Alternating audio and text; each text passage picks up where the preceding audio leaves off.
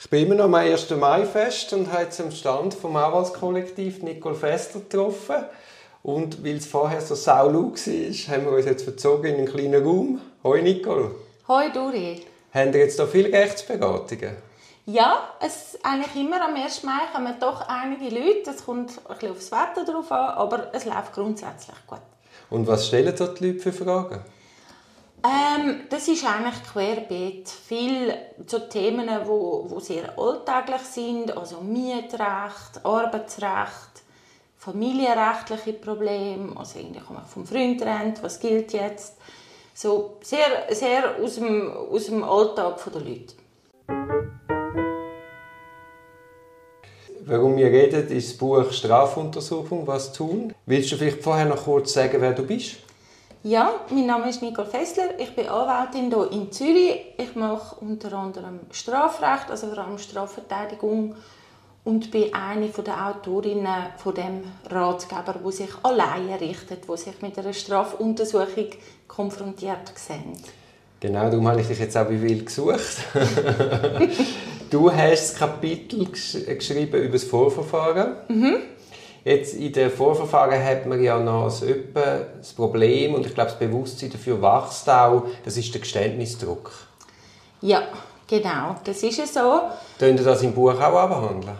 Ja, das wir thematisieren und wir bemühen uns ja, das so darzustellen, dass es eben für Leute, die jetzt nicht berufsmäßig mit Strafverfahren zu tun haben, verständlich ist Situation versucht man aufzuzeigen, wo jemand ist, der vielleicht zum ersten Mal im Leben eine Befragung hat bei der Polizei. Das macht Eindruck, da ist man nervös.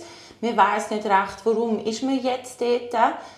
Und das ist eigentlich eine Situation für die Betroffenen, wo man sehr vulnerabel ist auch und durch das dann auch sehr anfällig, dass wenn aber der Polizist oder die Polizistin einem sagt, ja, wenn jetzt das sagst, passiert das und das oder wenn das nicht sagst, passiert das nicht dass man sich dann eben von diesen Aussagen oder Versprechungen oder Ankündigungen von Befürchtungen von den Polizisten lässt, äh, beeinflussen und dann etwas zugibt, obwohl man es vielleicht gar nicht hätte können beweisen dass man Täterschaft war. Oder, man ist unschuldig. Im schlimmsten Fall sogar etwas zugibt, was man gar nicht gemacht hat. Weil eben, es ist, mit einem Druck umzugehen, wo dann ja auch das Denken eingeschränkt ist, ist gar nicht so einfach gerade bei Laien. Und wenn natürlich der Druck zu groß wird, will man aus der Situation raus. Und ich habe es schon mehrfach erlebt, dass den Leuten Zeug zugeben, wo hinten raus dann sogar einmal bewiesen ist, dass es nicht so war. Genau.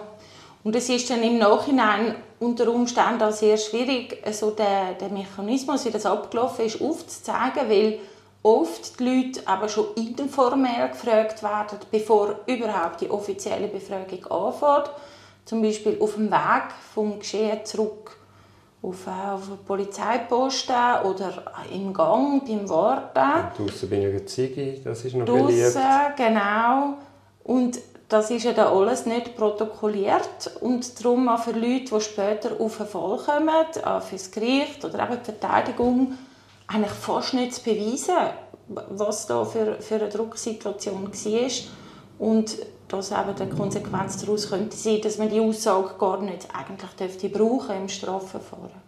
Also wenn wir jetzt nochmal zurückgehen aufs, auf den Abschluss des Vorverfahrens, gibt es da auch irgendwie eine Take-Home-Message generell, jetzt losgelöst von, dem, von der Drucksituation an sich? Ja, also ich glaube, es ist sehr wichtig, dass man sich beraten lässt. Also sobald man sich mit einem Strafverfahren konfrontiert sieht oder sogar einen Strafbefehl zugestellt bekommt, wo dann eine Strafe gegen einen ausgefällt wird, dass man dann unbedingt einen Beratungstermin macht. Es ist aber, ja, das Problem in dieser Konstellation ist ja immer eine Vorladung. Mal, ob jemand Leute Polizist auch einfach schnell an. Hey, morgen Einvernahme oder in drei Tagen Einvernahme und ein Strafbefehl hast du ja nur zehn Tage Zeit. Das ist natürlich ein riesiges Problem, der zeitliche Druck also muss ich dann auch noch einen Anwalt finden? Genau, einen Anwalt finden. Oder es gibt auch die Möglichkeit ja, von Beratungsstellen, zum Beispiel ein Rechtsauskunft Anwaltskollektiv. Das ist jeden Tag ab dem, ab dem halb ah, das ist jeden Tag offen? Ja, also am Wochenende nicht. Einfach Montag bis Freitag, ab dem halb eins kann man auch ohne Voranmeldung vorbeigehen und dann mit einer Anwältin oder mit einem Anwalt reden Und das ist gerade so für die, die ganz erste Triage-Funktion oder so ein, ein Fachrat hat, so was soll man machen, muss man jemanden beiziehen, kann man es allein machen, was steht einem bevor, was sind die nächsten möglichen Schritte, Kosten, Risiken etc. Gerade so für die ganz allerersten vordringlichen Fragen ist das eine sehr niederschwellige und gute erste Anlaufstelle. Jetzt sagen wir, ich komme zu dir und sage, ich habe eine Vorladung für sogar schon eine Gerichtsverhandlung. Was würdest du denn da einem Laien mit auf den Weg geben? Ähm, also wichtig ist mal, dass man, dass man weiß, wie so der, der Ablauf ist von einem Gerichtsverfahren, dass man sich da darauf äh, vorbereiten kann, dass man weiß zum Beispiel, dass man nochmal befragt wird, dass man kann sagen was man denkt zu diesen Vorwürfen.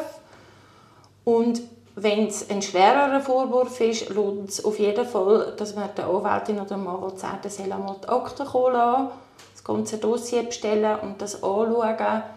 Und das Eben, nur schon mal denen bekannt geben, dass man ein Akteneinsichtsrecht hat. Dass genau. man sich gescheiterweise die Akte auch mal anschaut vor der Verhandlung. Genau. Und dort macht es auch Sinn, dass, dass das vielleicht ein Anwalt macht, weil ist, wenn man nicht vertreten ist, ist es manchmal so, dass man nur vor Ort darf anschauen darf. Und wenn man eine Fachperson beizieht, kommt die eigentlich Doktor zugestellt über und es ist dann einfacher zum Einsicht nehmen, als wenn man es selber macht. Jetzt habe ich gesehen, gibt es auch noch ein kleines Kapitel Beschwerde nach Straßburg. Ja, genau. Also das ist ja, es, es gibt in der Schweiz die Möglichkeit, äh, also nachdem man den innerstaatlichen Instanzenzug ausgeschöpft hat, das heißt Bezirksgericht, Obergericht, Bundesgericht, gibt es die Möglichkeit von einer Beschwerde an den Europäischen Gerichtshof für Menschenrechte. Dort kann man nur Verletzung von Menschenrechten rügen. Dazu gehört aber zum Beispiel auch das Recht auf ein faires Verfahren, auf eine wirksame Verteidigung. Zum Beispiel, wenn es jetzt ein Fall ist, wo man muss verteidigen ziehen und das wird einem nicht gewährt, dann ist das eine Frage, wo man auch in Straßburg kann rügen kann. Und so Beschwerden zu führen sind aber sehr komplex. Also da muss man auf jeden Fall beraten sein. Also ich, also ich kann mir nicht vorstellen, dass bei all diesen Formalien, dass man das als Laie kann. Ist ja sogar als Anwalt das Kreuzchen am falschen Ort und Beschwerde wird nicht darauf eintreten. Genau.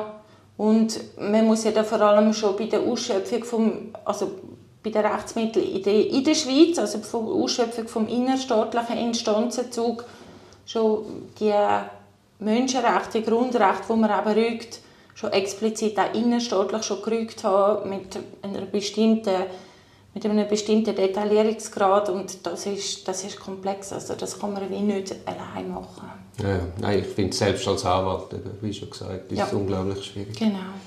Gut, gehen wir doch wieder zurück ans Fest, oder ja. haben wir irgendetwas ganz Wichtiges vergessen? Nein, das ist gut für mich so. Gut, vielen Dank. Ciao, Danke Nico. auch, Dori. Tschüss. Das ist ein Podcast aus der Reihe Auf dem Weg als Anwältin. Ich hoffe, der Podcast hat dir gefallen. Für mehr Podcasts schau doch auf meiner Homepage www.duribonin zusammengeschrieben.ch. Viel Spaß beim Entdecken von weiteren Podcasts.